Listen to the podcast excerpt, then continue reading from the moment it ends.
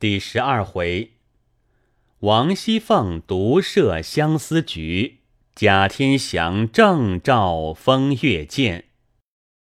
话说凤姐正与平儿说话，只见有人回说：“瑞大爷来了。”凤姐急命：“快请进来。”贾瑞见往里让，心中喜出望外，急忙进来。见了凤姐，满面陪笑，连连问好。凤姐儿也假意殷勤，让茶让座。贾瑞见凤姐如此打扮，一发苏倒，因行了眼，问道：“二哥哥怎么还不回来？”凤姐道：“不知什么缘故。”贾瑞笑道：“别是路上有人绊住了脚了。”舍不得回来，也未可知。凤姐道：“也未可知。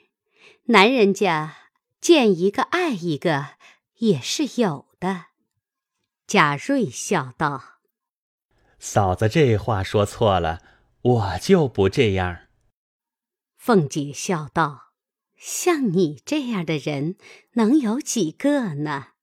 十个里。”也挑不出一个来。贾瑞听了，喜得抓耳挠腮，又道：“嫂子天天也闷得很。”凤姐道：“正是呢，只盼个人来说话，解解闷儿。”贾瑞笑道：“我倒天天闲着，天天过来替嫂子解解闲闷儿，可好不好？”凤姐笑道。你哄我呢？你哪里肯往我这里来？贾瑞道：“我在嫂子跟前，若有一点谎话，天打雷劈。只因素日闻的人说嫂子是个厉害人，在你跟前儿一点也错不得，所以吓住了我。如今见嫂子最是个有说有笑、极疼人的，我怎么不来？死了也愿意。”凤姐笑道：“果然你是个明白人，比贾蓉、贾强两个强远了。我看他那样清秀，只当他们心里明白，谁知竟是两个糊涂虫，一点儿不知人心。”贾瑞听了这话，越发撞在心坎上，由不得又往前凑了一凑，曲着眼。看凤姐戴的荷包，然后又问戴着什么戒指。凤姐悄悄道：“放尊重着，别叫丫头们看了笑话。”贾瑞如听轮音佛语一般，忙往后退。凤姐笑道：“你该走了。”贾瑞说：“我再坐一坐，好狠心的嫂子。”凤姐又悄悄的道：“大天白日人来人往，你就在这里也不方便。你且去，等着晚上起了更，你来，悄悄的在西边穿堂等我。”贾瑞听了如得珍宝，忙问道：“你别哄我，但只那里人过得多，怎么好躲的？”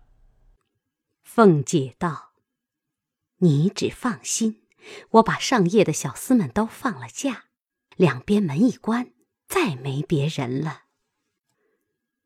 贾瑞听了，喜之不尽，忙忙的告辞而去，心内以为得手。盼到晚上，果然黑地里摸入荣府，趁掩门时钻入穿堂，果见漆黑无一人。往贾母那边去的门户已锁。倒只有向东的门未关，贾瑞侧耳听着，半日不见人来，忽听咯噔一声，东边的门也倒关了。贾瑞急得也不敢啧声，只得悄悄的出来，将门焊了焊，关得铁桶一般。此时要求出去，亦不能够，南北皆是大房墙。要跳亦无攀援，这屋内又是过门风，空落落。现是腊月天气，夜又长，朔风凛凛，侵肌裂骨，一夜几乎不曾冻死。好容易盼到早晨，只见一个老婆子先将东门开了，进去叫西门。贾瑞瞅他背着脸，一溜烟抱着肩跑了出来。幸而天气尚早，人都未起，从后门一径跑回家去。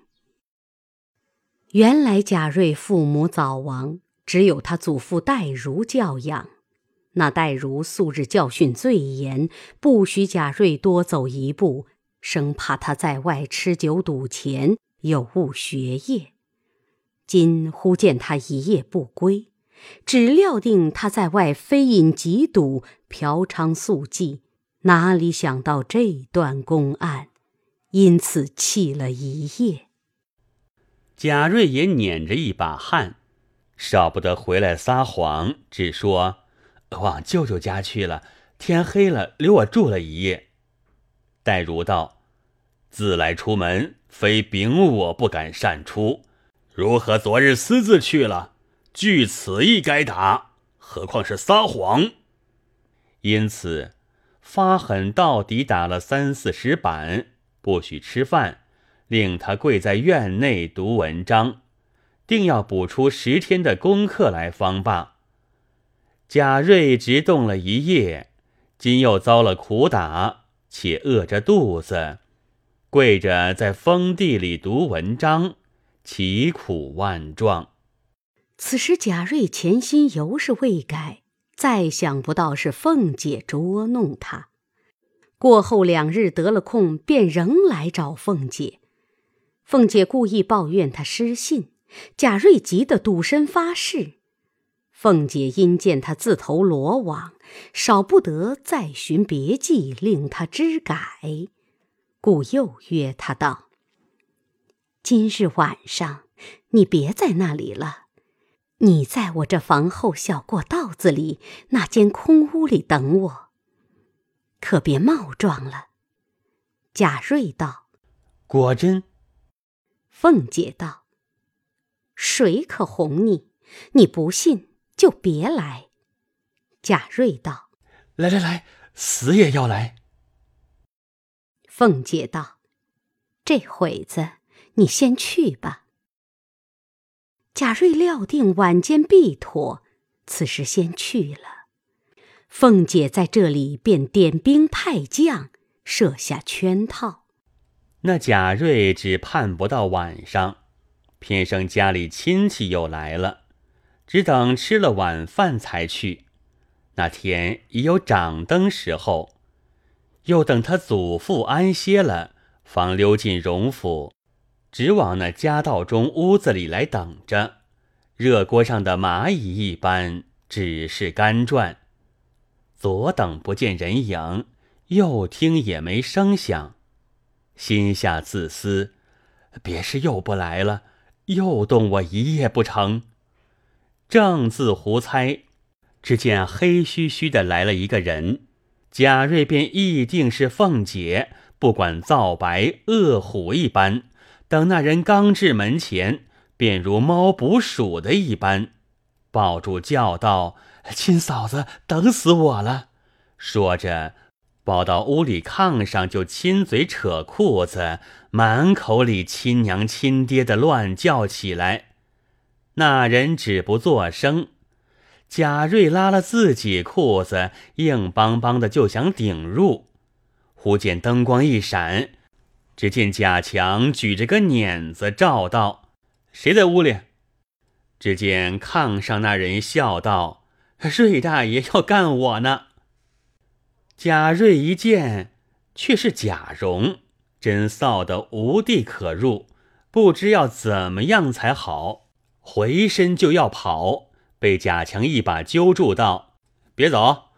如今李二婶已经告到太太跟前，说你无故调戏她，他再用了个脱身计，哄你在这边等着。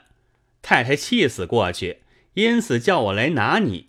刚才你又拦住他，没得说，跟我去见太太。”贾瑞听了，魂不附体，只说：“好侄儿，只说没有见我。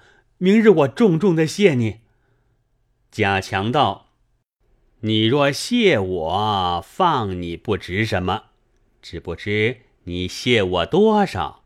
况且口说无凭，写一文契来。”贾瑞道：“这如何落纸呢？”贾强道：“这也不妨。”写一个赌钱输了外人账目，借头家银若干两便罢。贾瑞道：“这也容易，只是此时无纸笔。”贾强道：“这也容易。”说罢，翻身出来，纸笔现成，拿来命贾瑞写。他俩做好做歹，只写了五十两，然后画了押。贾强收起来。然后撕落贾蓉，贾蓉先咬定牙不依，只说：“明日告诉族中的人评评理。”贾瑞急得至于叩头。贾强做好做歹的，也写了一张五十两欠契才罢。贾强又道：“如今要放你，我就担着不是。老太太那边的门早已关了。”老爷正在厅上看南京的东西，那一条路定难过去。如今只好走后门。若这一走，倘或遇见了人，连我也完了。等我们先去哨探哨探，再来领你。这屋你还藏不得，少时就来堆东西。等我寻个地方。说毕，拉着贾瑞仍熄了灯，出至院外。摸着大台基底下，说道：“这窝里好，你只蹲着，别哼一声，等我们来再动。”说毕，二人去了。贾瑞此时身不由己，只得蹲在那里，心下正盘算，只听头顶上一声响，咕啦啦，一净桶尿粪从上面直泼下来。可巧浇了他一身一头，贾瑞撑不住，哎呦了一声，忙又掩住口，不敢声张，满头满脸浑身皆是尿屎，冰冷打颤。只见贾强跑来叫：“快走，快走！”贾瑞如得了命，三步两步从后门跑到家里，天已三更。只得叫门，开门人见他这般景况，问是怎地，少不得扯谎说：“黑了，尸脚掉在茅厕里了。”一面到了自己房中更衣洗濯，心下方想到是凤姐玩他，因此发一回狠。再想想凤姐的模样，又恨不得一时搂在怀内。一夜竟不曾合眼。自此满心想凤姐，只不敢往荣府去了。贾蓉两个又常常的来索银子，他又怕祖父知道，正是相思尚且难尽，更又添了债务。日间功课又紧，他二十来岁人尚未娶亲，二来想着凤姐，未免有那。指头告了消法等事，更兼两回动脑奔波，因此三五下里加工，不觉就得了一病，心内发膨胀，口中无滋味，脚下如棉，眼中似醋，黑夜作烧，白昼长倦，下尿连经，嗽痰带血。诸如此症，不上一年都天全了，于是不能支持，一头睡倒，合上眼，还只是梦魂颠倒，满口乱说胡话，经不异常。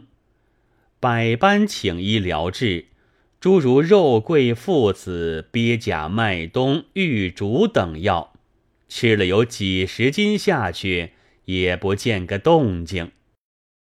书又腊尽春回，这病更又沉重。黛如也着了忙，各处请医疗治，皆不见效。因后来吃独参汤，黛如如何有这力量？只得往荣府来寻。王夫人命凤姐称二两给他，凤姐回说：“前儿新进都替老太太配了药，那整的，太太又说留着送杨提督的太太配药，偏生昨儿我已送了去了。”王夫人道：“就是咱们这边没了，你打发个人往你婆婆那边问问，或是你甄大哥哥那府里再寻些来。”凑着给人家吃好了，救人一命，也是你的好处。凤姐听了，也不遣人去寻，只得将些扎墨泡须凑了几钱，命人送去，只说太太送来的，再也没了。然后回王夫人，只说都寻了来，共凑了有二两送去。那贾瑞此时要命心甚切，无药不吃，只是白花钱不见效。忽然这日有个跛足道人来化斋，口称专治冤业之症。贾瑞偏生在内就听见了，直着声叫喊说：“快请进那位菩萨来救我！”一面叫，一面在枕上叩首。众人只得带了那道士进来，贾瑞一把拉住，连叫：“菩萨救我！”那道士叹道：“你这病非药可医，我有个宝贝与你，你天天看时，此命可保矣。”说毕，从搭帘内取出一面镜子来，两面皆可照人。镜坝上面赞着“风月宝剑”四字，递与贾瑞道：“这物出自太虚幻境空灵殿上，警幻仙子所制，专治邪思妄动之症，有济世保生之功，所以带他到世上。”单与那些聪明捷俊、风雅王孙等看照。千万不可照正面，只照他的背面，要紧要紧。三日后吾来收取，管教你好了。说毕，扬长而去，众人苦留不住。贾瑞收了镜子，想到这倒是倒有意思，我何不照一照试试？想必。拿起风月剑来，向反面一照，只见一个骷髅立在里面，吓得贾瑞连忙掩了，骂：“道是混账，如何吓我？”我都在照正面是什么？想着，又将正面一照，只见凤姐站在里面，招手叫他。贾瑞心中一喜。荡悠悠的，觉得进了镜子，与凤姐云雨一番。凤姐仍送他出来，到了床上，哎呦了一声，一睁眼，镜子从手里掉过来，仍是反面立着一个骷髅。贾瑞自觉汗津津的，底下已移了一滩精，心中到底不足。又翻过正面来，只见凤姐还招手叫他，他又进去，如此三四次。到了这次，刚要出镜子来，只见两个人走来，拿铁锁把他套住，拉了就走。贾瑞叫道：“让我拿了镜子再走。”只说了这句，就再不能说话了。旁边服侍贾瑞的众人，只见他先还拿着镜子照，落下来，仍睁开眼时在手内，幕后镜子落下来便不动了。众人上来看看，已没了气，身子底下冰凉自湿一大滩精。这才忙着穿衣抬床，戴如夫妇哭得死去活来，大骂道士是何妖精，若不凿毁此物，贻害于世不小。遂命架火来烧。只听境内哭道：“谁叫你们瞧正面了？你们自己以假为真，何苦来烧我？”正哭着，只见那跛足道人从外面跑来，喊道：“谁毁风月剑？吾来救也！”说着，直入中堂，抢入手内，飘然去了。当下。待如料理丧事，各处去报丧。三日起经，七日发引，祭灵于铁槛寺。日后带回原籍。当下贾家众人齐来调问。荣国府贾赦赠银二十两，贾政亦是二十两。宁国府贾珍亦有二十两。